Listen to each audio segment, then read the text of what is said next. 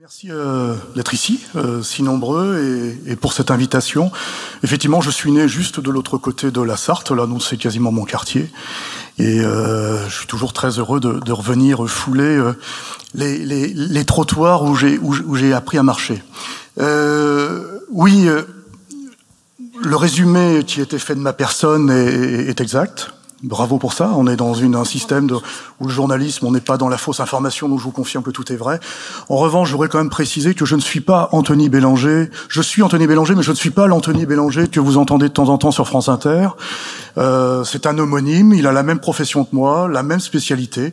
Il est à la radio, moi je suis à Bruxelles et je dirige cette grande fédération mondiale. On se connaît, beaucoup nous confondent, très souvent nous appellent l'un pour l'autre. Ça fait parfois des, des, des, situations un peu cocasses. Lorsque Jacques Land, par exemple, m'appelle pour m'inviter à l'Institut du monde arabe, mais il voulait l'autre et puis pas moi. Et, et ça, l'inverse est vrai également. Euh, on va faire un, zoom arrière par rapport à ce que mon confrère vient de, décliner. C'est-à-dire que lorsque j'ai été invité ici, j'ai accepté pour deux raisons, bien entendu, parce que c'était Le Mans, et la deuxième, c'est parce que au sein de la Fédération internationale des journalistes, donc que je dirige depuis Bruxelles, qui est une organisation de 600 000 journalistes, répartis dans 150 pays, avec des bureaux. Le siège est à Bruxelles, mais j'ai des bureaux à Sydney, au Népal, euh, à Dakar, euh, à Hong Kong, à Buenos Aires tout ce petit monde-là organise euh, une fédération professionnelle qui est notamment en charge de euh, la, vie des journalistes dans son quotidien, c'est-à-dire la vie syndicale, c'est-à-dire les salaires. C'est des sujets que je vais négocier directement au nom de tous les journalistes du monde au sein des agences des Nations Unies, à l'Organisation internationale du travail, notamment à Genève, les salaires, les retraites, la santé. Hein, ça, c'est des choses qui sont acquises mais peut-être remise en cause, hein, si je comprends bien, j'habite plus ici, mais vous avez bientôt une élection ici, il y a peut-être des choses qui vont être remises en cause, en tout cas repoussées. Euh, il y a des choses qui n'existent pas dans les trois quarts des pays du monde, et c'est ces sujets-là qu'on négocie euh, dans des discussions tripartites entre les gouvernements et les fédérations patronales. Euh, mais aussi la protection et la sécurité des journalistes, qui est un des grands points euh, de mon quotidien, euh, malheureusement, un des, des, points les plus noirs, puisque euh, quand j'ai préparé ce, ce, dossier, on venait de sortir notre bilan annuel qu'on sort depuis 1990, que je vais vous présenter rapidement tout à l'heure. Le bilan annuel des journalistes tués sur le terrain et des journalistes en prison.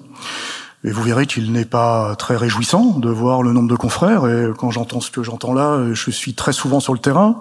J'étais récemment au Tchad. Je vais en Irak le mois prochain. C'est des endroits que je connais bien aussi et on rigole pas. On rigole pas dans ces endroits-là et on rigole surtout pas avec la sécurité. J'en parlerai tout à l'heure. Euh, donc, en, août dernier, euh, Kaboul tombe et les talibans prennent le pouvoir. En tout cas, on le leur laisse.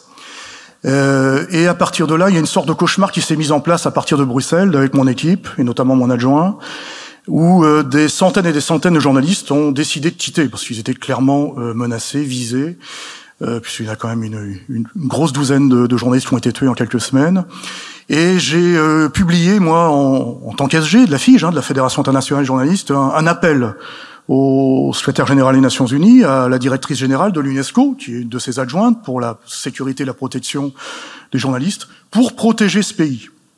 Appel qui était entendu, puisque j'ai pu euh, ensuite, euh, de façon assez discrète, discuter avec l'UNESCO, notamment pour organiser les évacuations de nos confrères et nos consoeurs par centaines, euh, et beaucoup encore sont euh, sont encore coincés dans les pays aux alentours, hein, Ouzbékistan, euh, Pakistan essentiellement, quelques-uns au Qatar et quelques-uns aussi en, en Turquie, en Europe du Sud. On continue à travailler. Encore euh, ce matin, j'avais des contacts avec euh, quelques-uns d'entre eux qui sont toujours coincés au Pakistan, qui n'arrivent pas à avoir de visa pour pouvoir euh, tout simplement sauver leur peau. On n'est même plus dans une question de journalisme, on est dans, une question de sauver sa peau. Et dans cette tribune qui a été publiée dans les trois langues, les trois langues de la fédération, c'est anglais, français, espagnol, et je l'ai publié aussi en arabe et en russe, dans une quinzaine de, médias dans le monde. Je demandais juste à la fin que la lumière de l'information ne s'éteigne pas sur l'Afghanistan. C'est-à-dire que même s'il y avait moins de monde, tu as raison, il y avait quand même beaucoup de monde. On tombe dans une période où l'actualité est traditionnellement basse, le mois d'août, donc il y a eu beaucoup de confrères et de consoeurs qui sont allés sur place, et notamment des, confrères et consoeurs euh, euh, occidentaux. Et euh, il se trouve que ça a duré quelques semaines jusqu'à ce que l'actualité reprenne ailleurs. Et euh, si j'écrivais ça, c'est que sur le Yémen, qui est aussi un pays complètement oublié, où on a aussi une fédération syndicale avec laquelle on travaille, il n'y a plus aucune couverture sur place. On est quasiment les seuls sur place, nous en tant que fédération mondiale. Et euh, j'espérais que, et je demandais que cette lumière ne, ne s'éteigne pas, la lumière de la formation ne s'éteigne pas sur l'Afghanistan. Et la lumière s'est éteinte. Plus personne n'en parle. Elle est allumée actuellement sur l'Ukraine, et tant mieux. Il faut documenter, il faut dire ce qui se passe. Euh, très compliqué, effectivement, tu as raison d'aller en Russie. Moi, j'ai la chance d'avoir une partie de... J'ai 65 000 membres en Russie, c'est le plus gros membre de la Fédération internationale. J'en ai 10 000 en Ukraine. Je vous cache pas, ils sont tous les deux en conflit, hein, même s'ils sont tous les deux membres de la, de la FIGE, mais ils sont aussi en conflit. C'est aussi un, quelque chose que j'ai à régler en interne. Mais euh, les informations sont euh, effectivement très difficiles. Il n'y a pas 36 possibilités de sortir de Russie aujourd'hui. Soit c'est Helsinki vers la Finlande quand on passe par le nord, Moscou, Helsinki via Saint-Pétersbourg en train, on le fait encore, ou par l'avion vers Istanbul. Et pour tout vous dire, puisqu'on est vraiment en direct, là, quand je suis arrivé d'ici de Bruxelles hier soir, j'ai reçu une quinzaine de messages de confrères et consoeurs, il y a des femmes aussi dedans, qui venaient d'arriver à Istanbul et qui me disent, voyez, on a quitté des Russes, journalistes russes, télévision essentiellement, on est à Istanbul, c'est pas le paradis des journalistes, vous le savez, la Turquie. Qu'est-ce qu'on fait? Qu'est-ce que tu peux faire pour nous? Donc, je sais qu'à rentrant lundi, j'ai une cellule, ma cellule de crise euh, Ukraine-Russie avec euh, notre fédération européenne, et il va falloir qu'on trouve une solution pour ces confrères et consoeurs qui sont coincés. Voilà, ça c'est la situation actuelle. En tant qu'SG de la FI, je me considère comme une sorte d'urgentiste de l'information. C'est-à-dire que, où que j'aille, soit en Irak le mois prochain ou au Tchad il y a quelques semaines, il y a toujours des problèmes. Euh, et donc en cela, je suis pas seul, bien entendu. Hein, j'ai une équipe euh, qui travaille avec moi, mais on est une sorte, des sortes d'urgentistes. Et on a, pour être honnête, on a quand même beaucoup de difficultés à, à mettre en route les, les, sujets qui sont les nôtres. L'Ukraine, très concrètement, le, on est sur des sur des cas, euh, on est plus dans le journalisme, c'est-à-dire ce sont des cas très concrets entre Bruxelles et, et, et, et Le Mans hier.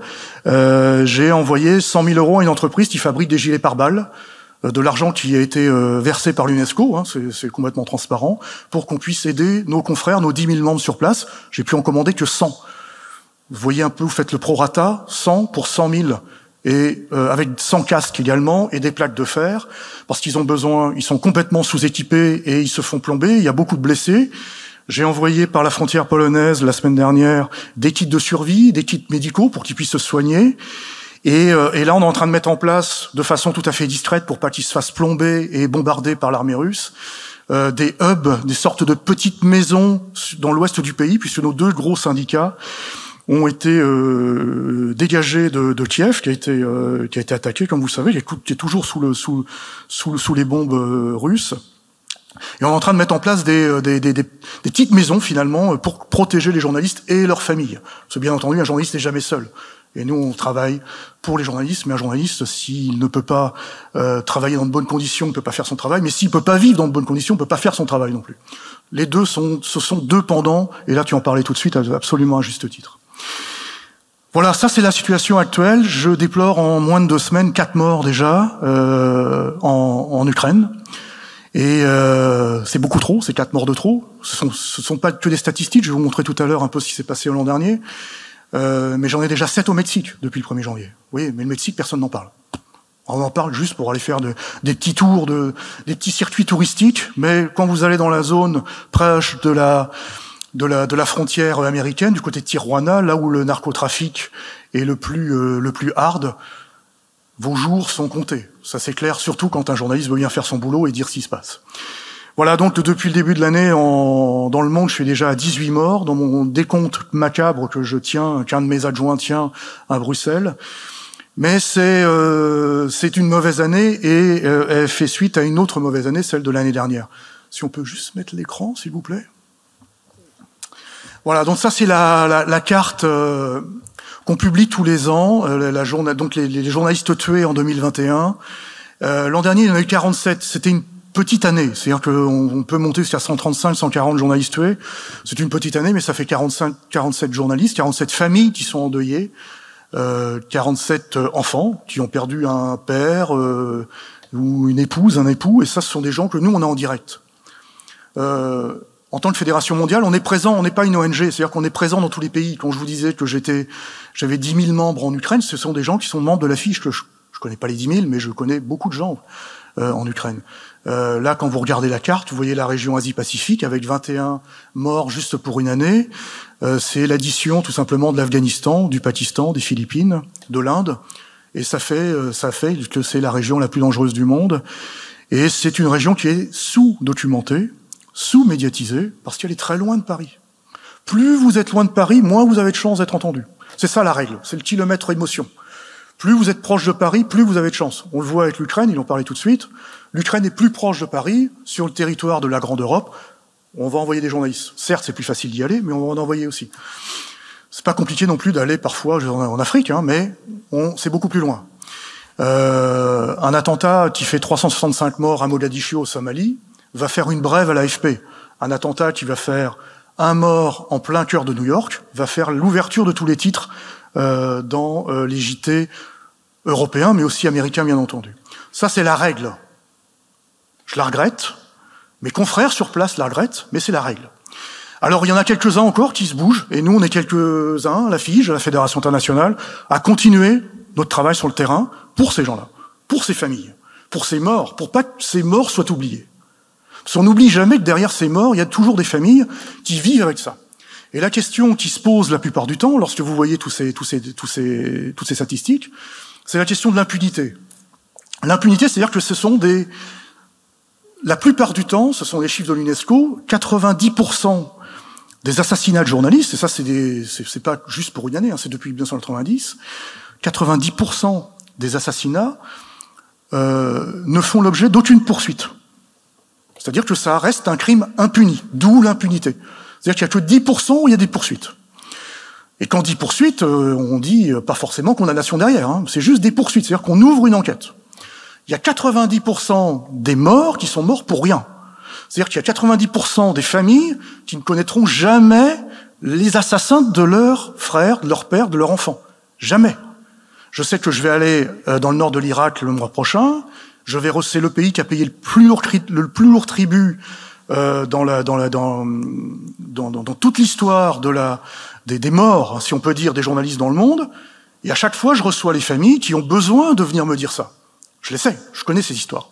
Mais à chaque fois, j'ai une séance lourde de trois heures où on me dit qu'est-ce qui s'est passé? Pourquoi mon gouvernement ne lance pas une enquête? Pourquoi les Nations Unies n'interviennent pas ici? Pourquoi la Fédération internationale ne nous aide pas plus? Voilà, c'est que des, que des questions. Réponse que moi je n'ai pas. Vous imaginez, j'ai une trentaine de salariés, moi, pour 600 000 journalistes. Donc vous imaginez bien que l'urgentiste dont je parlais tout à l'heure, et en plus avec des moyens limités, les Nations Unies elles-mêmes, qui ont d'autres moyens, n'y arrivent pas non plus. Parce que c'est des questions nationales. Et c'est pour ces raisons-là qu'on travaille en tant que fédération mondiale directement avec le, les Nations Unies à New York ou euh, le Haut Commissariat aux droits de l'homme à, Genève. Donc, cette liste des morts fait aussi la, suite, si j'arrive à faire le, voilà, ce changement. Il y a aussi les journalistes en prison. Ça, c'est la deuxième partie. Il y, a, il y a, plusieurs niveaux hein, quand un journaliste vous ennuie. Hein. C'est à peu près soit vous lui envoyez quelques menaces, quelques intimidations, quelques intimidations, pardon, ça c'est le premier niveau. Le deuxième niveau, c'est vous le mettez en prison. Et le troisième niveau, vous l'assassinez. Ça, ce sont le troisième niveau, vous l'avez compris, beaucoup plus radical. Au moins, on a moins de problèmes quand on passe directement au troisième niveau. Euh, les deux premiers euh, sont, euh, je dirais pas moins ennuyeux, mais quand même beaucoup plus ennuyeux, puisque quand on a des intimidations ou des prisons, ça joue aussi sur le reste des journalistes dans le pays, le reste de la rédaction. C'est-à-dire que quand un journaliste va en prison pour avoir écrit un papier qui n'a pas plu à un gouvernant ou à un chef, euh, un chef d'entreprise, euh, ça joue sur euh, la mentalité euh, sur l'esprit d'une rédaction. C'est-à-dire que les journalistes ne font pas ça pour aller en tôle. Hein. Les journalistes se disent oh, lui, il a passé quand même une semaine en tôle, j'ai pas envie de faire ça, j'ai une famille, j'ai pas envie que ma maison soit brûlée, j'ai eu le cas en Syrie la dernière fois que je suis allé. non, c'est bon, j'ai pas envie de ça. Ok, j'en parle pas. C'est ça le risque. L'impunité provoque ce genre de comportement qu'on appelle de l'autocensure, et donc moins d'informations pour le citoyen. Et je rappelle que le premier droit, un des premiers droits du citoyen, c'est d'être bien informé. Et quand on n'est plus bien informé, il nous manque au moins un des piliers, comme le disait hier Edoui Planel de Mediapart, il y a un des piliers qui manque. La bonne information, l'information euh, de qualité dont on parlait hier ou ce matin. Donc les, les prisons, la plus grande prison du monde, euh, sans euh, surprendre personne, c'est la Chine, hein, vous le voyez. C'est toujours l'Asie-Pacifique qui reste la zone où il y a le plus de prisonniers. C'est aussi la zone la plus grande géographiquement. Donc euh, statistiquement, on peut aussi imaginer que c'est la, la plus, euh, celle qui a le plus de prisonniers. La Chine a 102 euh, prisonniers aujourd'hui. Et que je reprenne mes notes que j'ai un peu perdues depuis. voilà, 102. et l'Europe, contre toute attente, est en deuxième position. Je ne sais pas si vous l'avez vu. La grande Europe qui donne des leçons à tout le monde dans le monde est là, est en deuxième position. Après, et, bien avant l'Afrique, l'Afrique euh, que vous avez ici à 68, 46 euh, prisonniers, l'essentiel sont en Égypte, mais l'Europe en a 87. Alors évidemment, quand on dit l'Europe, on ne parle pas que des 26, on intègre la Grande Europe, c'est-à-dire le Conseil de l'Europe, les 47 pays qui intègrent la Russie, la Turquie, etc. Donc la Turquie euh, fait partie des, des, pays qui sont les plus les pays prédateurs de la liberté de la presse, hein, habituellement. Moi, à titre personnel, j'ai déjà eu des pépins là-bas. À chaque fois que j'y vais, j'ai des petits pépins, en tout cas des petites intimidations gentilles, hein, parce que j'ai un passeport français, donc je risque pas grand-chose. Mais si vous avez un passeport turc, un turc, vous avez quand même d'autres, d'autres, d'autres problèmes. La Turquie, la Biélorussie, ce sont les deux gros, euh, les gros faiseurs de prisonniers euh, en Europe. Mais il y en a aussi un qui n'est plus dans les 26 aujourd'hui, qui est le Royaume-Uni et qui, on en parlera tout à l'heure, euh, Julien Assange est en tôle maintenant depuis 2019, après avoir été enfermé, mais ça, Laurent en parlera tout à l'heure. C'est un sujet qu'on suit aussi au sein de la Fédération internationale. Julien Assange, fondateur de Wikileaks. Alors les prisonniers, quand on fait le point sur, c'est pas ce côté, c'est celui-ci, voilà la période 90-21, euh, l'ensemble des, décès. Vous voyez un peu comment ça évolue. Le pic que vous avez au milieu, c'est euh, l'occupation américaine de l'Irak. Je parlais tout à l'heure de l'Irak. Voilà ce que les journalistes irakiens ont payé comme tribut. Euh, le pic, il dépassait quasiment, il, atteignait quasiment 150 journalistes certaines années. Et de mémoire, c'est euh, en 2003, là, l'année où ça a été le plus redoutable. Je dis pas que c'est les Américains qui ont tué. C'était pendant l'occupation américaine, et c'était évidemment les forces islamiques radicales, terroristes, qui ont tué nos confrères et nos euh, consoeurs. Euh, pour euh, continuer sur l'année 2021, je vais revenir sur la carte pour ceux qui reviennent sur la 21. Il y a eu l'information euh, qui a été nouvelle, mais euh, qui est pas passée inaperçue en revanche. On en a parlé un petit peu ce matin, qui est le fruit d'un travail absolument euh, remarquable de la part de, de, de consortiums de journalistes d'investigation. Plein de médias internationaux ont mis leurs forces en commun pour travailler pendant des mois sur des sujets. On parlait des Panama Papers, etc. Et là, c'est sur l'affaire Pegasus. Cette affaire Pegasus est tombée en plein été, plein cœur de l'été. Vous savez, c'est avec ces petits téléphones-là, euh, un logiciel israélien peut, euh, sans que vous vous rendiez compte, bouffer toutes vos données euh, vous écoutez, vous regardez, etc., sans que vous ne fassiez quoi que ce soit. C'est-à-dire que là, on a atteint le summum de, euh, de, de, de l'atteinte à la liberté, tout simplement. Je parle même pas de journalistes. Hein, D'ailleurs, il n'y a pas que des journalistes. Mais en revanche, il y a eu beaucoup de journalistes qui ont été, euh, qui ont été visés par ce, par ce, par, ce, par NSO, hein, par l'entreprise israélienne, donc et de ce logiciel Pegasus. Et, euh, et ça, c'est un des, un des drames. On sait qu'il y a au moins un journaliste mexicain qui est mort à la suite de ça. Hein. C'est-à-dire que c'était facile de le pister, de savoir où il était, de savoir avec qui il discutait. Il est assassiné.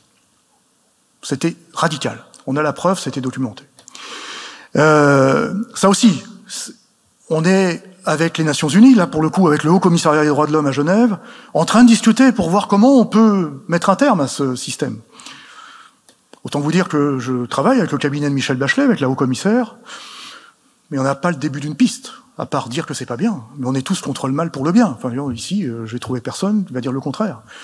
Et même les Nations Unies, même cette grande agence euh, du Haut-Commissariat ne peut rien faire aujourd'hui, puisque c'est une entreprise privée basée en Israël et qui euh, tombe sous le coup du droit national. On va faire un rapport. J'ai d'ailleurs terminé d'écrire ce rapport qui va être remis au secrétaire général des Nations Unies. Mais je dois vous dire que cet aspect-là m'inquiète d'autant plus parce que autant on peut se faire plomber, comme tu disais, sur un terrain violent. La plupart des morts que vous avez sur, ce, sur ces cartes-là sont pas des terrains en guerre, ce sont des terrains violents, des journalistes locaux. C'est pas pas le journaliste du New York du New York Times, ça part sur les terrains de guerre ou du monde qui se fait assassiner. Hein. C'est le journaliste locaux, c'est-à-dire que un journaliste auquel personne ne s'intéresse a priori. Hein. En tout cas, pas ici, ni à Paris, ni à Bruxelles. Euh, mais là, le Pegasus, depuis Tel Aviv, on peut très bien écouter sans problème et savoir ce qui se passe de l'autre côté de la planète. Alors il y a des... Qu'est-ce qu'on fait avec ça? Parce que tu parlais de métier dangereux, vous l'avez, vous voyez, c'est un métier dangereux. Oui, c'est un métier dangereux. Ouais. Euh, c'est un métier en danger. Euh, non, je crois pas que ce soit un métier en danger, mais c'est un métier dangereux, un métier où il faut vraiment être prudent. On part pas sur un terrain de guerre sans être protégé. On part pas sur un terrain de guerre sans être assuré. Et je rappelle que la protection et la sécurité des journalistes, c'est l'affaire des employeurs. Si vous travaillez à Super U euh, dans, le, dans le rayon euh, liquide et que vous avez une palette qui vous tombe dessus, c'est votre employeur qui doit vous protéger correctement. C'est pareil quand vous êtes envoyé pour un média dehors. Et même quand tu es pigiste, il y, a des, y a des droits. Tu n'as pas, pas, pas moins de droits qu'un autre. Ça, je le rappelle souvent, on part pas sans rien, ou sinon on part pas. Trop souvent, je déplore soit les blessés, soit les morts. Parce que tout ça, une, fois que c'est fait, c'est fini. Et là, les familles, elles nous appellent après. Qu'est-ce que vous faites pour nous? Qu'est-ce que vous faites pour lui? Il n'y a plus rien à faire, malheureusement. Et euh, quelle solution? Je terminerai là-dessus. Je suis bientôt à la fin? C'est vrai. Euh, on a différents, euh, différents moyens. Au sein de la Fédération mondiale, on, a, euh, on, on, travaille directement avec des juges euh, internationaux, euh, souvent basés dans le Royaume-Uni. C'est là qu'ils sont les, pas parce qu'ils sont anglophones, mais parce qu'ils sont souvent très au fait des, des lois des pays où ça se passe le plus mal. en l'occurrence au Yémen, en Palestine, au Burundi. et on finance ces juges enfin ces juges, ces avocats, pardon, on finance pas les juges, hein, je laisse toujours la justice de côté. J'aimerais bien parfois. Hein, D'ailleurs, pour pour Assange, il faudrait qu'on en parle à Laurent. Il y a peut-être moyen de trouver un moyen. Euh, en tout cas, on finance des avocats pour qu'ils aident nos journalistes, parce que moi, je ne suis pas, comme je l'ai très, comme vous, j'ai été présenté tout à l'heure, je ne suis pas un juriste, même si je connais des choses, mais je ne suis pas euh, capable de défendre un dossier en anglais devant une cour euh, euh, anglophone ou britannique. Donc ça, on le finance. Et il y a des résultats. On a eu des résultats récemment encore au Burundi. Euh, on a une, une, grande campagne en ce moment depuis 2018 pour faire adopter une convention. Et je vais au Quai d'Orsay au ministère des Affaires étrangères mercredi prochain pour en parler euh, avec la France, hein, qui l'a toujours pas signé.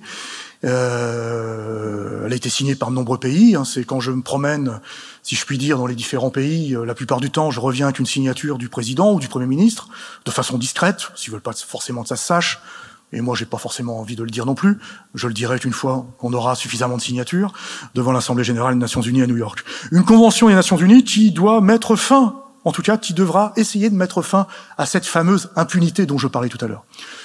C'est un, mécanisme, un mécanisme euh, euh, juridique international qui est assez, assez facile, euh, une composition d'une quinzaine d'experts qui aideront les pays où il y a le plus d'impunité à mettre en route des enquêtes pour faire condamner euh, dans le meilleur des cas, bien entendu. Et on n'est pas des, on n'est pas, on n'est pas dans un monde de bisounours. Hein, la Fédération internationale, vous l'avez compris, le, le, le, notre quotidien est souvent plombé par, par des, par des drames. Mais en tout cas, on y croit. On pense qu'il y a deux moyens de régler les problèmes pour euh, les journalistes. Un, un, un moyen international au sein des Nations Unies, c'est quand même leur boulot, et donc là, nous, en tant que spécialistes, on les aide. On a des textes, on les, on les fait signer par les États pour qu'ils puissent eux-mêmes après les faire signer, les faire voter à l'Assemblée générale des Nations Unies. Et d'un point de vue local, national, on forme toutes les semaines. J'ai une formation euh, un peu partout dans le monde. On forme nos journalistes à la sécurité, à la protection. Pour, il y en a encore une qui s'est terminée hier, qui était à Amman en Jordanie pour les aider à se protéger, et évidemment avec du matériel, bien entendu. Ça, ce sont les deux niveaux d'action que nous avons avec nos propres organisations euh, syndicales. Et, euh, et enfin, euh, et j'en aurais fini, ce mon, petit carnet. Euh, on a, on, on fait, c'est ce qu'on a fait pour pour l'Ukraine, et donc je vais d'ailleurs terminer par par, par, par ce, par ce que j'ai, par ce par quoi j'ai commencé. Euh, on fait des levées de fonds, euh, comme vous, vous entendez partout, mais on l'a fait euh, pour l'Afghanistan, qui a pas trop mal marché. Euh, pour le Fonds de sécurité internationale, l'International Safety Fund, qu'on a sur notre site internet euh, de la Fédération internationale.